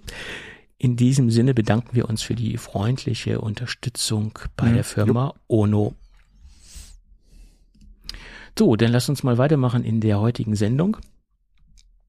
Ähm, ich bin noch mal ein bisschen virtuell über die CES gegangen, äh, habe da eigentlich gar nicht so viel Themen aufgenommen, die für unsere Kernzielgruppe interessant sind. Aber was mir verstärkt aufgefallen ist, egal wo man hingeschaut hat, bei welchen Hersteller auch immer, man hat ganz viel Thunderbolt 5 Geräte gesehen. Und ähm, ich bin ja so ein Thunderbolt-Fan. Ich mag ja alles, was mit Thunderbolt zusammenhängt, ähm, sei es äh, äh, Docks, äh, Festplatten etc. Aber mir ist halt aufgefallen, dass die ganzen Hersteller, wie sie auch alle heißen, seit Teshi oder äh, ähm, Hyper oder OWC schon ganz, ganz viele Thunderbolt 5 Produkte vorgestellt haben. Und Thunderbolt 5 ist ja nochmal ein richtiger Leistungsträger. Da haben wir eine Leistungsverdopplung von 40 auf 80 Gigabit in der Sekunde. Also ich frage mich dann ganz ernsthaft, wann Apple das erste Mal den Thunderbolt 5 Standard implementieren wird weil wenn man sich das ganze Zubehör anschaut, was es äh, bald geben wird, was zum größten Teil noch dieses Jahr auf den Markt kommen wird, wann zieht dann der größte Thunderbolt-Verbauer nach und wird fünf implementieren? Man muss natürlich dazu sagen, wenn man jetzt ein fünfer Gerät kauft, hat man eine Abwärtskompatibilität auf andere, äh, auf den älteren Standard. Also von daher ist man auf der sicheren Seite, wenn man jetzt irgendwo ein Fünfergerät hat, sich das auf jeden Fall schon mal anzuscha anzuschaffen. Man kann ja auch mit Vierer-Komponenten weiterhin ähm, arbeiten und damit auch kompatibel sein. Das ist der schöne Vorteil, wenn man äh, mit Thunderbolt unterwegs ist. Man hat eine Abwärtskompatibilität. Tja. Und die Firma Razer, die hat das erste Laptop gezeigt mit Thunderbolt 5, nämlich das Blade 18 mit äh, Thunderbolt 5 Kompatibilität. Razer wäre auch meine Marke, wenn ich mir einen Gaming-Laptop kaufen müsste. Ja, die Betonung liegt auf müsste, ne? Also wenn ich jetzt im Gaming-Bereich irgendwie emotional investiert wäre und äh, ich, ich glaube, ich würde mich für einen Razer-Laptop äh, entscheiden. Die gefallen mir vom Design gut. Man, die sind jetzt nicht so aufdringlich, sie machen einen wertigen Eindruck ähm, und sie gehen notfalls auch, wenn man diesen ganzen RGB-Klump abschaltet, äh, gehen sie auch als ja. Business-Laptop durch. Also sie haben teilweise auch ein sehr schlichtes Design. Finde ich jetzt. Nicht? Äh, ja, doch, äh, sind nette Geräte. Äh, die Frage ist halt, du hast ja, also ein Gaming-Laptop ist ja immer ein Kompromiss. Ähm, entweder sagst du, okay, um wirklich dann kompromisslos, zumindest mal zu Hause zu sein, hast du noch mal im externen Gehäuse vielleicht noch mal eine andere Grafikkarte oder eine, oder eine 4090 oder sowas zum Beispiel. Ja. Dass du zumindest mal dann zu Hause wirklich dann ohne Kompromisse, was die Grafik betrifft, ähm, nochmal unterwegs bist. Ansonsten, ähm, klar, äh, für einen Gaming-Laptop an sich machen sie sehr tolle Geräte. Du bezahlst sie natürlich auch entsprechend. Äh, Razer ist jetzt, jetzt auch nicht äh, die, nee. die Billigmarke. Nee. Nee. Äh, dafür stimmt zumindest mal meiner Erfahrung nach, äh, ich habe jetzt die aktuellen Geräte noch in der Hand gehabt, aber so die Vorgänger hatte ich immer mal wieder, äh, zu der, gerade zu der Zeit, wo ich mich mit beschäftigt hatte, vielleicht auch mal einen Gaming-Laptop anzuschaffen, ähm, wo ich dann gesagt habe, nee, ähm, so viel mobile wirst du nicht spielen. Mhm. Ähm, und äh, du holst dir dann lieber doch ein, Des also ein Gaming-PC für zu Hause. Mhm. Ähm, äh, aber das waren immer wertige Geräte, die gut verarbeitet waren und sich auch top angefühlt haben. Ähm, ich denke mal, da kann man in der Regel nicht viel falsch machen. Mhm. wenn man da halt, wie gesagt, ein bisschen preissensibel ist, gibt's, glaube ich, wenn man bereit ist, ein paar Kompromisse zu machen, günstige Geräte, die sehr ähnliche Leistung bieten. Mhm. Aber wie gesagt, dann hat man halt nicht das Design, man hat halt nicht äh, die das Material, ja. Genau, ja. Und ähm, da sind die meiner Meinung nach mit ganz vorne dabei. Ja. Den Eindruck habe ich auch, also die Wertigkeit, diese, diese Verarbeitungsqualität, das Metallgehäuse von, von den, von den Geräten, Magnesium ist es ja meistens oder Aluminium, kommt drauf an, für welche Serie man sich entscheidet. Das ist schon sehr, sehr hochwertig. Das ist schon so ein bisschen Apple-like, würde ich sagen. Ähm, zumindest ist das habe ich den Eindruck gewonnen bei den Geräten, die ich anfassen konnte und mit denen ich ein bisschen arbeiten konnte, ja. Ich würde halt die Finger weglassen von 4K-Displays. Ja, okay, das ist, äh, das ist eine andere Geschichte. Ähm, ich habe mir mehr oder weniger die Gehäuse angeschaut und die Verarbeitungsqualität. Äh, das war so mein Fokus. Ne? Mhm. Was, was mir halt sehr, sehr gut gefallen hat bei den Geräten.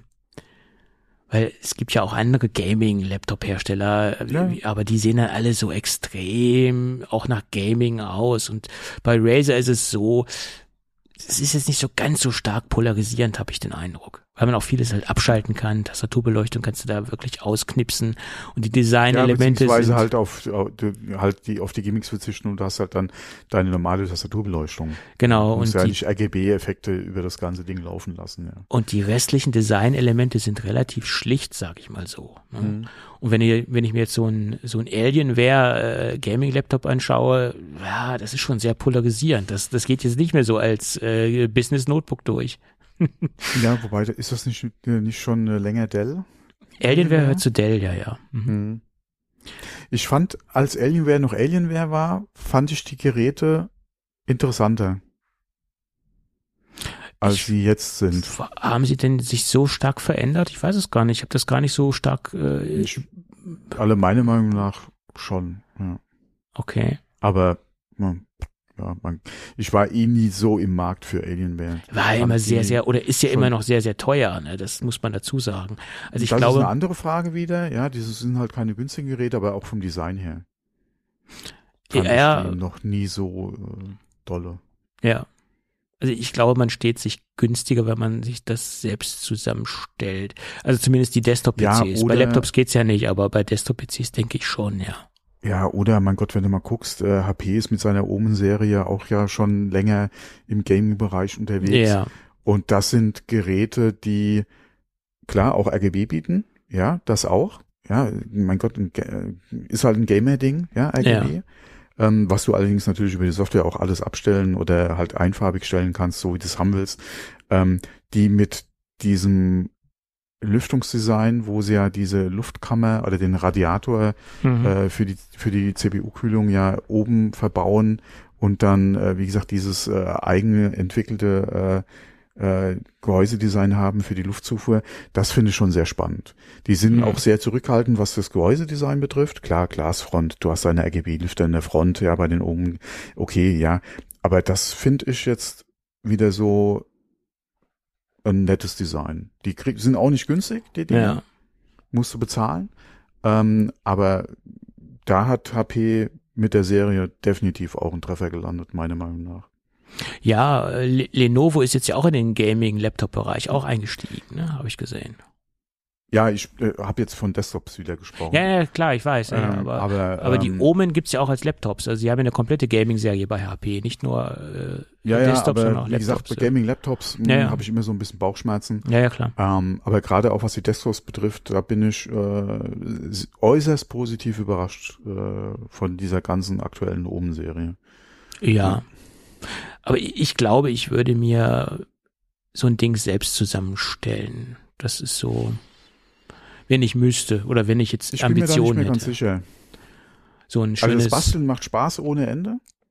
Ja. Ähm, aber wenn du was Gutes, Funktionierendes von der Stange kriegst, äh, glaube ich, bin ich jetzt auch nicht mehr so, so abgeneigt davon. Wie gesagt, ich würde mir jetzt nicht irgendwie hier so diese äh, die mit bunter Werbung da groß im Internet unterwegs sind, äh, würde ich aufpassen, ob ich mir da jetzt wirklich dann da was bestellen würde.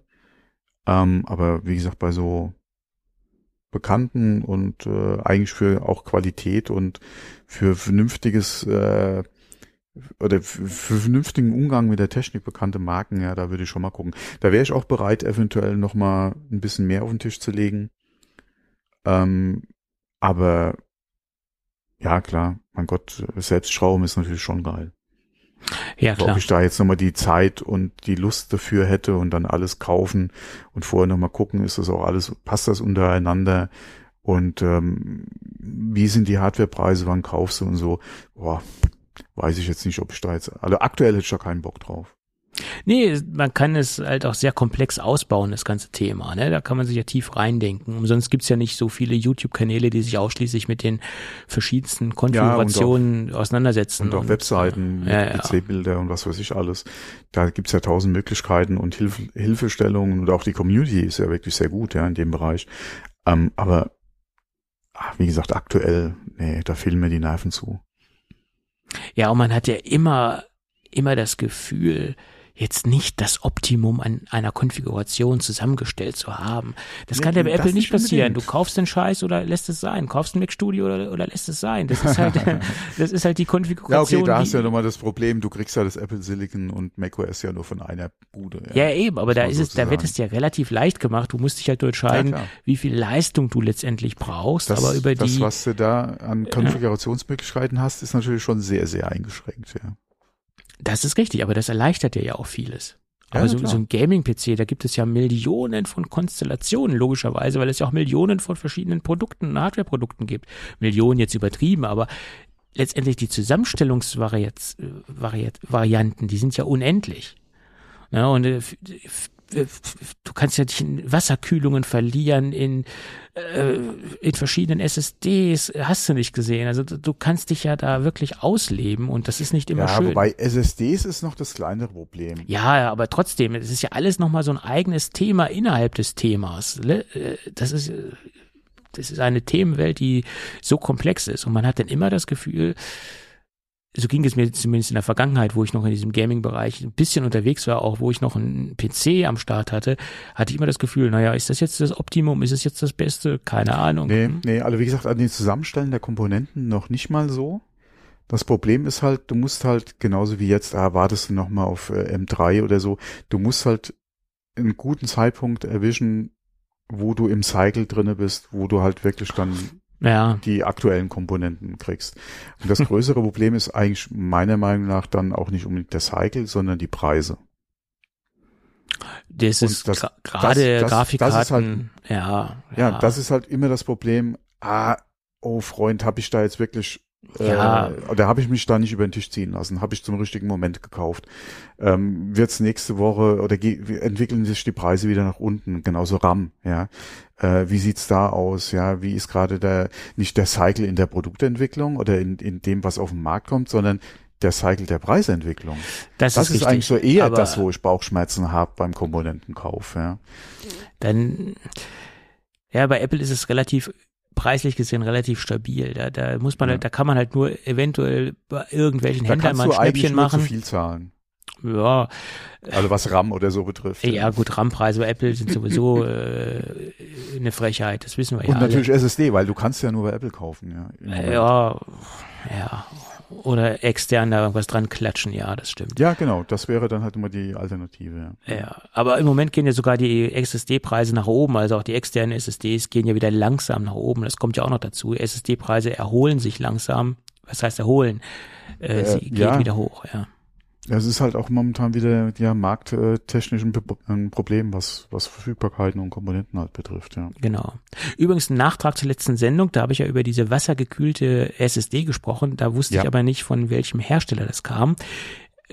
Äh, das war die Firma MSI. Und die oh, technischen okay. Daten habe ich auch. Das Ding schafft 14.000 MB Datentransferrate lesen in der Sekunde. Mhm, mh, mh. Also da ist ordentlich Dampf im Kessel. Das nochmal so als ähm, Okay, man Anmerkung. hätte da ja auch was erwartet, wenn, wie gesagt, wassergekühlter SSD, da muss ja schon ein bisschen was gehen. Ja, also da werden sie ja controllertechnisch, da ist, ja. Ja, obwohl MSI gesagt hat, es geht nicht darum, dass man generell die Performance erreichen kann, sondern dass man stabil über einen langen Konst, genau, Zeitraum genau, hm, diese ja. Performance erreichen kann. Und das ist natürlich mit so einem Wasserkühler ja. Kühler möglich.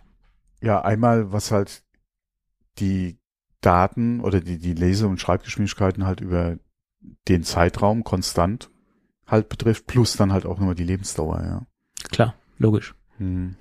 Aber er war ja schon ein sehr großes äh, Bauteil. Ne? Da musste ein bisschen Platz haben. Ja, generell das Thema Wasserkühlung, äh, selbst wenn du auf diese, wie gesagt, äh, ähm, fertigen Lösungen zurückgreifst, da brauchst du ja auch Platz im Gehäuse. Und sobald du anfängst, da irgendwie äh, eigene Loops und sowas zu machen und also du brauchst auf jeden Fall mehr Platz, ja. Und vor allem, wenn du es selbst machen willst, beziehungsweise wenn du halt nichts von der Stange nimmst, brauchst du auch halt das Know-how entsprechend. Genau. Das wurde zwar die letzten Jahre auch immer einfacher, aber mein Gott, ich würde auch heute noch die Finger lassen, äh, mir ein, ein eigenes Wasserkühlungssystem in einen Gaming-PC bauen zu wollen. Wie gesagt, so Fertiglösungen, gerade für die GPU und auch ja. die CPU, okay, gar kein ja, Thema. Ähm, aber das ist ja auch darauf ausgelegt, ja, dass es halt einfach sein soll. Ähm, aber mein Gott, äh, nochmal alles von, von, von null, ja, auf. Nee, also ich würde dann auch ein fertiges äh, System nehmen, weil da fehlt mir die Kompetenz einfach, äh, das selbst bauen zu können, auf jeden Fall. Da habe ich ja gar keine Erfahrung mit. Wobei Wasserkühlung ist schon ein sehr interessantes Thema. Ja, ja, generell. Das könnte auch nochmal so ein Ding sein, wo ich sage, okay, wenn ich die Zeit, die Muße und das Geld dafür habe, dass ich vielleicht dann doch nochmal was selbst bauen würde. Weil da, wie gesagt, dann selbst was machen, ja, wenn du dann noch ein entsprechend schönes Gehäuse hast, das könnte ich mir vielleicht schon mal vorstellen. Ja. Aber auch nicht jetzt, weil da fehlt mir die Zeit und die Geduld dafür. Vor allen Dingen Geduld, das ist das. Ähm, hm du musst dann entspannt sein und Zeit haben zum Basteln und das, das habe ich alles nicht im Moment. So ist das. Gut, somit haben wir auch einen kleinen Ausflug in die Gaming-Welt gemacht. Mein Gott, letzte Woche war es die äh, Autowelt, diesmal die Gaming-Welt. Ja, wir haben doch immer was. Ja, bei, beim Thema Auto habe ich mir bis jetzt auf die Zähne, äh, auf die Zunge gebissen. Oder auf die Lippen gebissen? Ja, keine Ahnung. Auf die, ähm, ich, nee, muss jetzt auch nicht unbedingt sein. Ganz kurz, ich habe die, ich habe das, ich habe die Videos von der G-Klasse gesehen und ich habe diese Rotation-Bilder gesehen, wo sich das mhm. Ding dreht. Mhm. Weißt du, wie das technisch funktioniert? Ja, okay, du hast ja die Elektromotoren ähm, entsprechend und kannst da die ansteuern und dann machst du das halt im Prinzip gegenläufig und dann kannst du auf der Stelle. Ich, es ist halt nicht so optimal für die Reifen. Ja gut, das ist klar, ja. Aber das mein Gott, spielt wahrscheinlich da eher keine Rolex, ja, aber ähm, nee, technisch ist es eigentlich, alle für, für die Autos ist es technisch kein Problem. Das ist eine Frage der Software. Also dass die Motoren halt die dementsprechend Motoren unterschiedlich angesteuert werden und dadurch genau. diese ja. Drehung ja. Äh, entsteht. Sozusagen. Das ist was anderes als wie bei diesem System, war das Hyundai auf der CES mit den lenkenden oder mit den bis zu 90 Grad lenkenden Rädern mit diesem, wo sie da gezeigt haben, wie das Auto querfährt und sowas.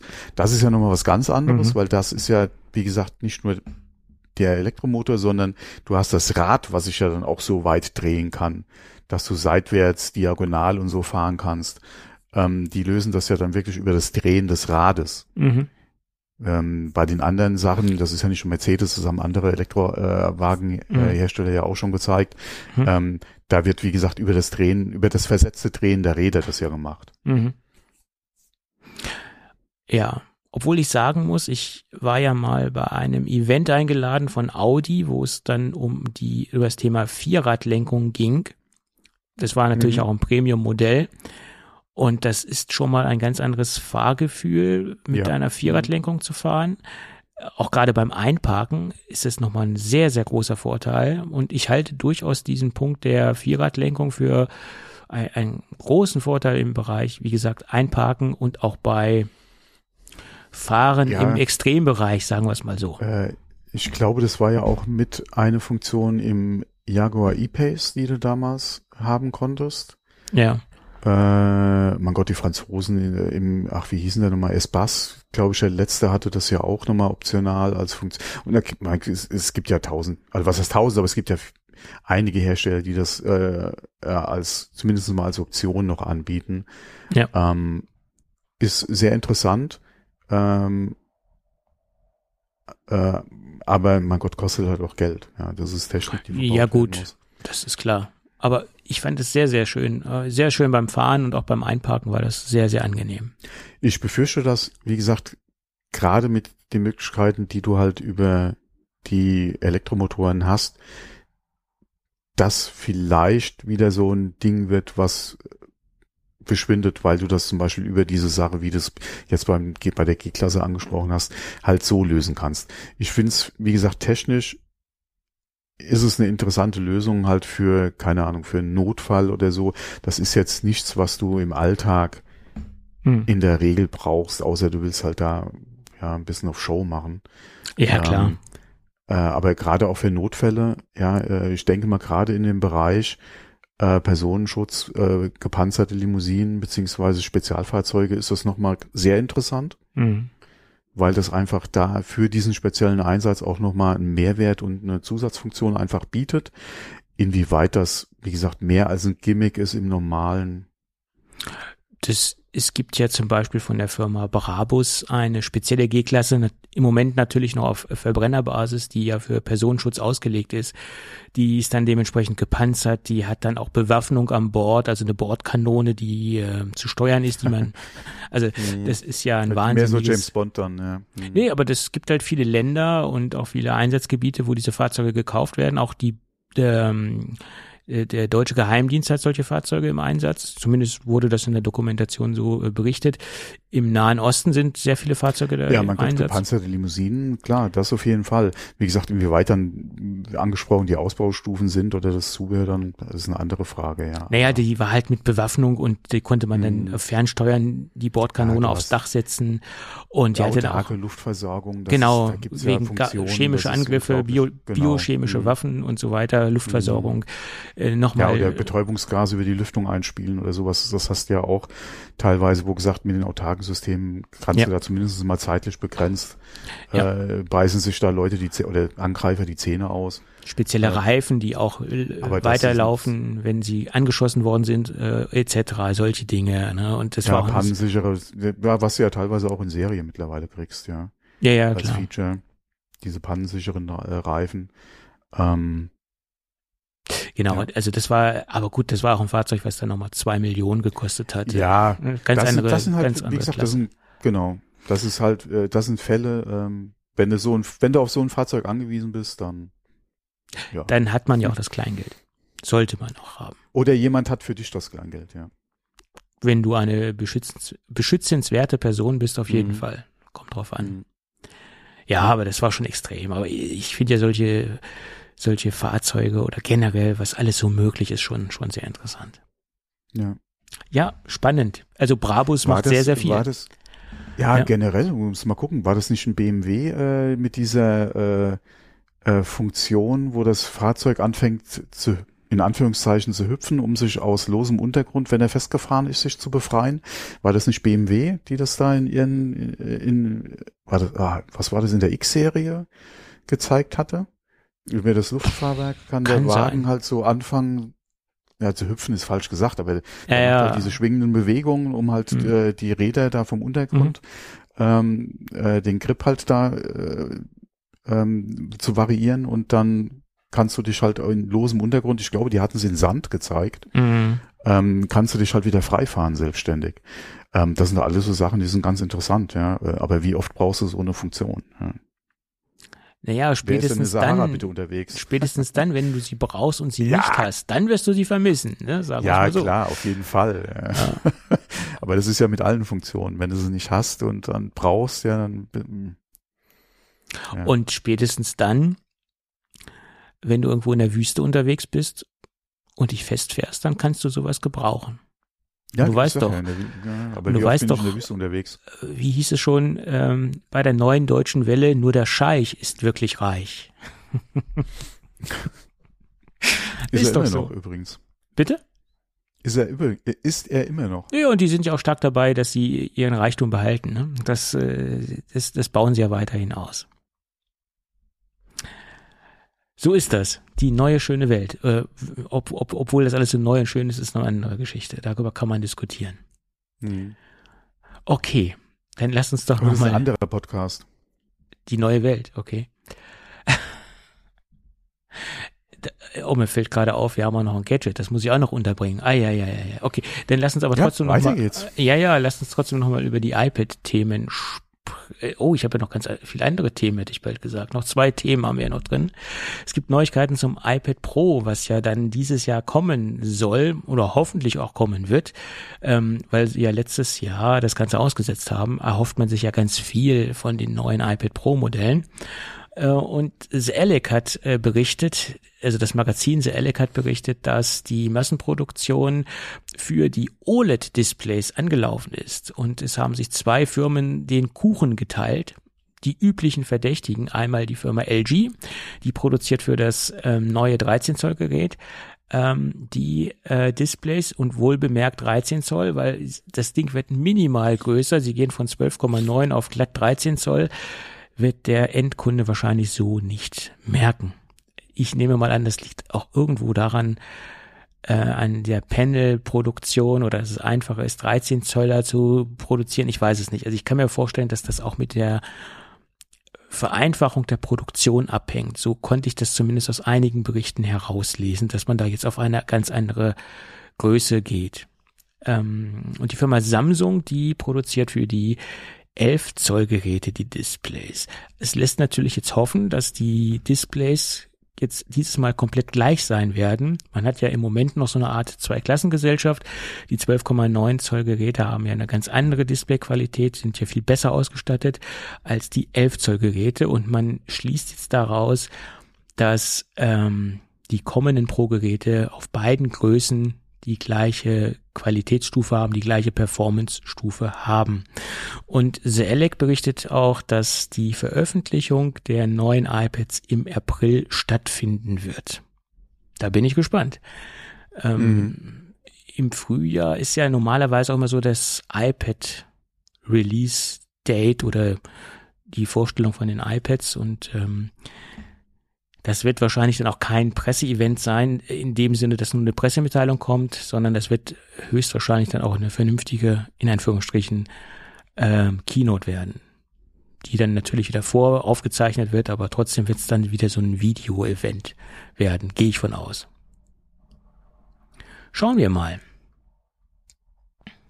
Ich sage ja immer wieder das Gleiche. Die Hardware ist nicht das Problem, die Software. Hm, ja, genau. Da haben jetzt einige Hörer schon auf gewartet, dass ich das sage, aber man muss ja auch seinen, ja. Seinen Prinzipien treu bleiben diesbezüglich.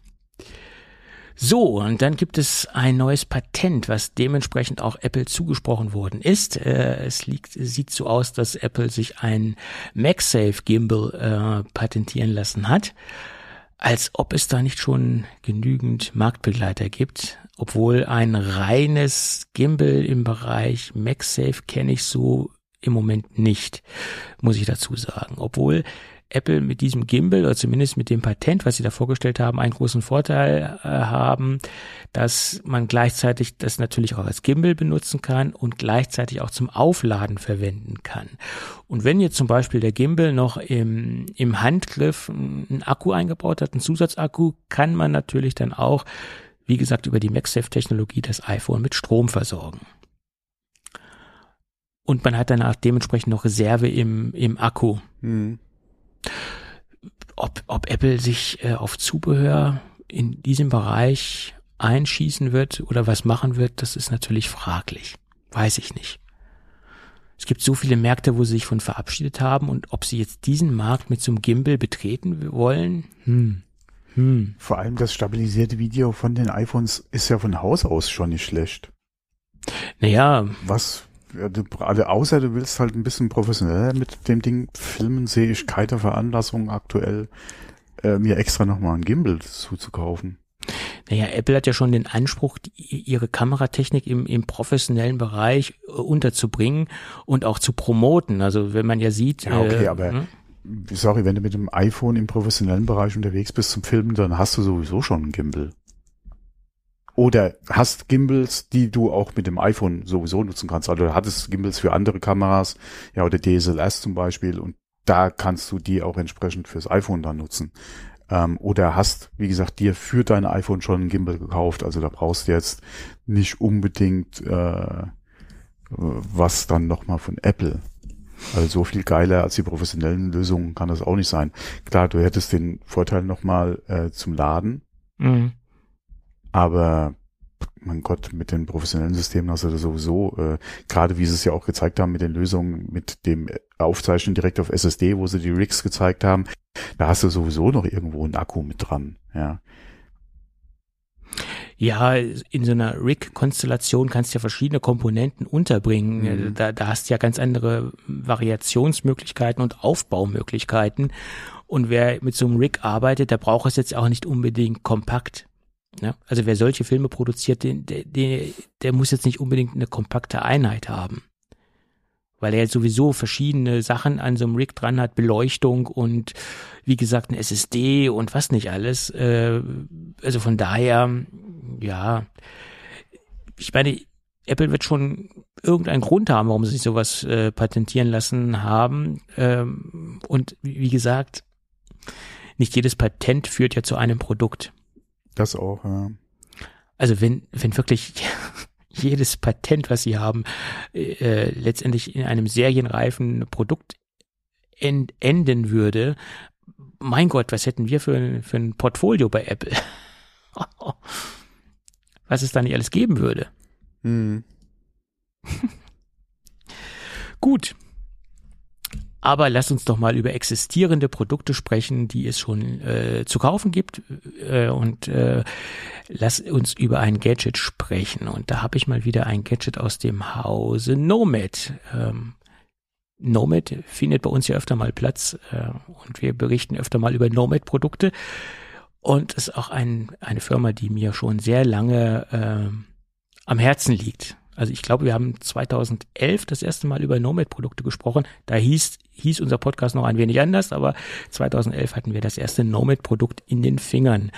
So, wie die Zeit vergeht. Kinders, wie die Zeit vergeht. Und heute sprechen wir über eine äh, ganz neue äh, Nomad ähm, Schutzhülle Case für das iPad.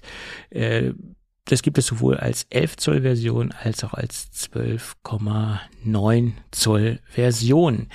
Ähm, und sie nennen es, Moment, ich habe es mir extra hier notiert, äh, Nomad Modern Leather Folio Plus Case in der Pencil Edition. Das ist ganz wichtig. Und das ist ähm, eine konsequente Produkterweiterung, weil man setzt hier nicht auf so ein äh, Snap-on oder Clip-on Case, sondern man setzt hier auf die Magnettechnik von Apple, dass man die Rückseite per Magnet befestigen kann. Also die Rückseite von dem Gerät, also das Backcover wird, so, wird äh, per Magnet befestigt. Ähm, das hat einen riesengroßen Vorteil. Man kann es sehr, sehr schlank ähm, gestalten, das Case. Also man hat ein sehr, sehr schlankes Design. Man hat auch eine schnelle Demontage äh, vom Case. Man muss jetzt nicht irgendwie rausbrökeln aus so einem Snap-on-Case, sondern man kann es ganz einfach, wie gesagt, von den Magneten abziehen, die ja sowieso im iPad verbaut sind. Stichwort Magic Keyboard, das wird ja auch magnetisch gehalten und diese Magnete werden halt von Nomad genutzt, um das Folio Case zu befestigen. Und das, das finde ich ja so charmant. Man hat halt ein sehr, sehr schlankes Design. Man hat aber, wie gesagt, einen kompletten Rückschutz, also einen Backschutz, Backcover äh, und man hat auch ein Frontcover, was ebenfalls per Magnet gehalten wird. Allerdings hat man diese typische Funktion, dass man das Frontcover auch ähm, nutzen kann, um das iPad in verschiedenen ähm, Positionen aufzustellen. Also man kann diese, diese kleinen Lamellen, die man halt auffaltet, als Stand benutzen etc. Also man hat also eine Multifunktionsgeschichte ähm, und äh, eine, eine Multifunktionspositionsgeschichte vom, vom iPad, was äh, ja auch schon länger etabliert ist. Das, das machen ja auch schon einige andere Hersteller, dass man halt so eine Lamellenschicht hat, die man halt dementsprechend auf- und zuklappen kann.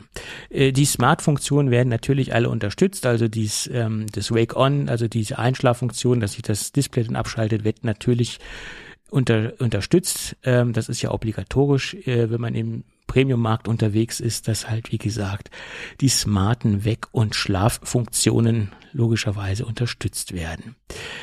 Verarbeitungsqualität, da muss ich nicht viel drüber sagen. Das habe ich schon sehr, sehr oft gesagt. Die Nomad Verarbeitungsqualität ist absolut outstanding. Wir haben ein absolut hochwertiges ähm, Leder, was auch bei allen anderen Nomad Produkten ja ver verarbeitet wird und verbaut wird. Wir haben dieses schöne Leder, was nach ähm, intensiver oder auch nicht intensiver Benutzung diese typische Patina ansetzt. Das muss man natürlich mögen, das muss man natürlich wollen. Aber somit bekommt man ähm, nach einer gewissen Zeit der Benutzung ein ganz individuelles ähm, Folio-Case, äh, weil sich natürlich so ein Produkt äh, individuell äh, abnutzt oder eine individuelle Patina ansetzt und man hat dann nach einer gewissen Zeit ein, ein Unikat und das macht nach meiner Meinung äh, den großen Reiz von dem von dem Nomad Leder aus oder die Lederart, die dementsprechend Nomad verarbeitet. Jetzt kommen wir nochmal zu dieser, dieser Pencil-Funktion, die ist eigentlich ganz simpel, aber äh, trotzdem gut durchdacht. Äh, wir haben ja die Möglichkeit beim iPad Pro an der Seite ein Pencil per äh, Magnet zu halten, nicht nur zu halten, sondern dementsprechend den Pencil auch aufzuladen. Und die, die Lasche, die äh, von Nomad, also von dem Case da rumgeht, die befestigt sozusagen nochmal den Pencil, hält ihn nochmal zusätzlich fest, weil die Lasche dementsprechend auf dem Folio Case auch per Magnet befestigt wird.